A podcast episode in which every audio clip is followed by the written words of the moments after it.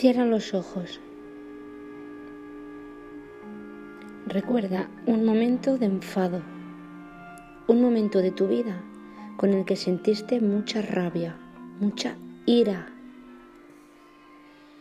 Céntrate en ese recuerdo y observa el cuerpo. Quizás notes una presión en el estómago, quizás notes el cuello tenso. Ahora abre los ojos y elige un color.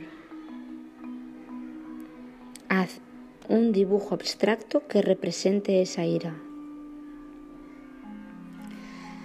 Gracias Fabri, me he dado cuenta de que con este ejercicio me resulta imposible recordar un momento de ira. En cambio, he dejado el color sin punta de la rabia y he llorado mares.